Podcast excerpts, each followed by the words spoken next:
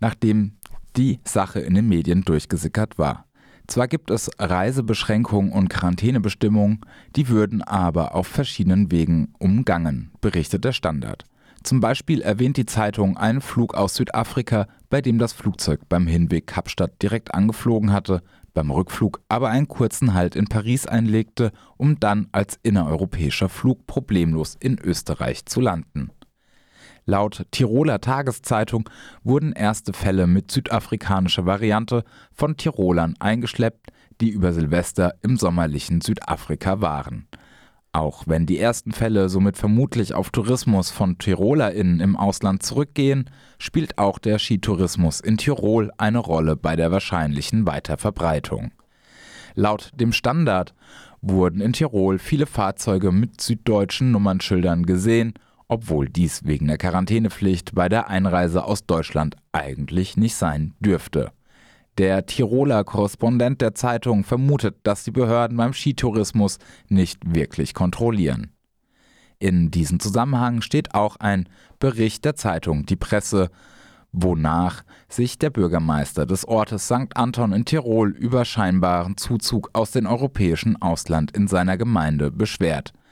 Der Bürgermeister Helmut Mall vermutet, dass viele, die angeblich auf Arbeitssuche kämen und sich in Hotels einmieten, in Wirklichkeit verkappte Skitouristinnen seien. Er habe aber keine Möglichkeit, die Anmeldung, Meldungen abzulehnen. Es gäbe auch im Internet Tipps, wie man die Quarantänebestimmungen bei der Einreise umgehen könne. Der Standard kritisiert die Buchung von Hotelzimmern als Zweitwohnsitz oder für angebliche Geschäftsreisen. Die österreichische Bundesregierung assistierte, indem sie die Lifte offen lasse. Profitieren würden nur wenige Unternehmen, während die Löhne im Tourismusbereich niedrig seien.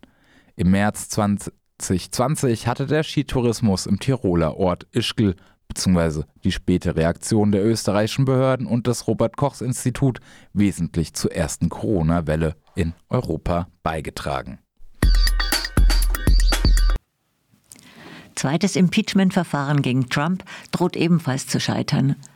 Gleich zu Beginn des zweiten Amtsenthebungsverfahrens gegen Donald Trump hat sich eine überwältigende Mehrheit der republikanischen Senatorinnen im Senat gegen eine Fortführung des Verfahrens ausgesprochen. 45 von 50 Republikanerinnen stimmten für eine Beendigung des Verfahrens. Damit verfehlten sie zwar die Mehrheit im Senat, der 100 Sitze hat, machten aber zugleich klar, dass es sehr unwahrscheinlich ist, dass die für eine Verurteilung notwendige Zweidrittelmehrheit für eine Verurteilung zustande kommt. Dafür bräuchte es mindestens 17 Stimmen von der republikanischen Seite.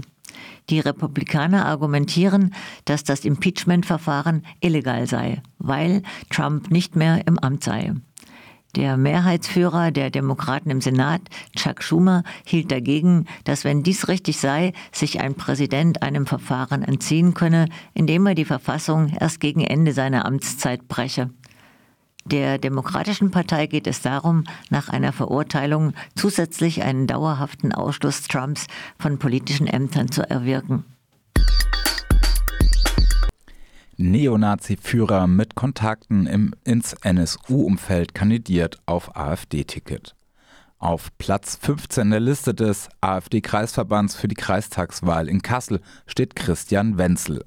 Laut der Frankfurter Rundschau handelt es sich dabei um einen Mitbegründer und Führer der militanten Kameradschaft Kassel.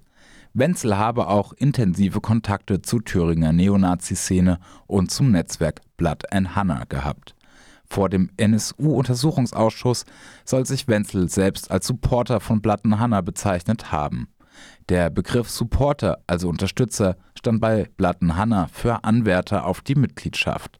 Außerdem gab Wenzel regelmäßige Treffen mit Neonazis aus Rudolstadt in den 90er Jahren zu. Rudolstadt war ein Zentrum des sogenannten Heimatschutzes, aus dem die neonazistische Terrorgruppe NSU hervorging. Wenzels Halbbruder Benjamin G. war als V-Mann Gemüse dem damaligen Verfassungsschützer Andreas Temme zugeordnet. Temme war beim NSU-Mord an Haljat Yozgat in Kassel in dessen Internetcafé anwesend. Angeblich hatte er von dem Mord oder den Toten hinter den Tresen nichts mitbekommen. Ein Telefonmitschnitt eines Gesprächs zwischen Temme und seinen Vorgesetzten deutet allerdings darauf hin, dass er bereits vorher von dem Mordanschlag wusste. Zufällig wurde die Existenz eines internen Berichts des Landesamts für Verfassungsschutz zum Mitarbeiter Temme bekannt. Darauf wurde der Bericht für 120 Jahre für die Öffentlichkeit gesperrt. Eben dieser Temme telefonierte kurz vor dem Mord auch mit seinem V-Mann Gemüse, dem Halbbruder des seinerzeitigen Neonazi-Führer und jetzigen AfD-Kandidaten Wenzel. Eng bekannt war Wenzel auch mit dem mutmaßlichen Mörder von Walter Lübcke, Stefan Ernst. Auch dazu existieren Aussagen von Wenzel selbst und er soll auch einen Brief an Ernst geschrieben haben, als dieser bereits inhaftiert war. Die britische Bank soll Unterdrückung der Demokratiebewegung in Hongkong unterstützt haben. Der Leiter der britischen Großbank HSBC, Noel Quinn, musste sich am Dienstag vor dem Auswärtigen Ausschuss des britischen Parlaments wegen der Rolle des HSBC bei der Unterdrückung der Demokratiebewegung in Hongkong verantworten.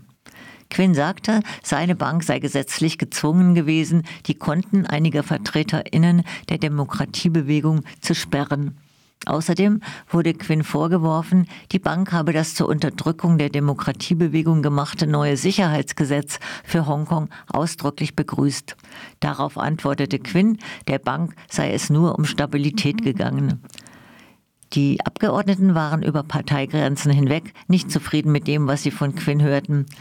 Der walisische Labour-Abgeordnete Chris Bryan sagte, die Bank operiere nach dem Grundsatz, Zitat, höre nichts Böses, sehe nichts Böses, Zitat Ende. Der konservative Abgeordnete Andrew Rosindell warf der Bank einen Doppelstandard aus Heuchelei und Appeasement vor. Die HSBC wurde vor 155 Jahren in der damaligen britischen Kolonie Hongkong gegründet. Sie ist heute die sechstgrößte Bank der Welt. Ihren Hauptsitz hat die HSBC in London. Der Ruf ist indessen nicht so gut wie das Geschäft. Die HSBC musste mehrmals hohe Strafen wegen der Beteiligung an Geldwäsche und Wechselkursmanipulationen zahlen. Weiter sehr viele Corona Opfer in Deutschland. Obwohl die Zahl der Neuinfektionen im Wochendurchschnitt seit dem 12. Januar langsam aber stetig sinkt, ist die Zahl der Todesfälle im Zusammenhang mit Corona noch immer sehr hoch. Gestern wurden im Robert Koch Institut erneut fast 1000 Todesfälle gemeldet. Deutschland hat damit gemessen an der Zahl der EinwohnerInnen weitere, weiter eine der höchsten Corona-Todesraten weltweit. Das waren die Fokus Europa Nachrichten von heute Mittwoch, den 27.01.2021, geschrieben von unserem Kollegen Jan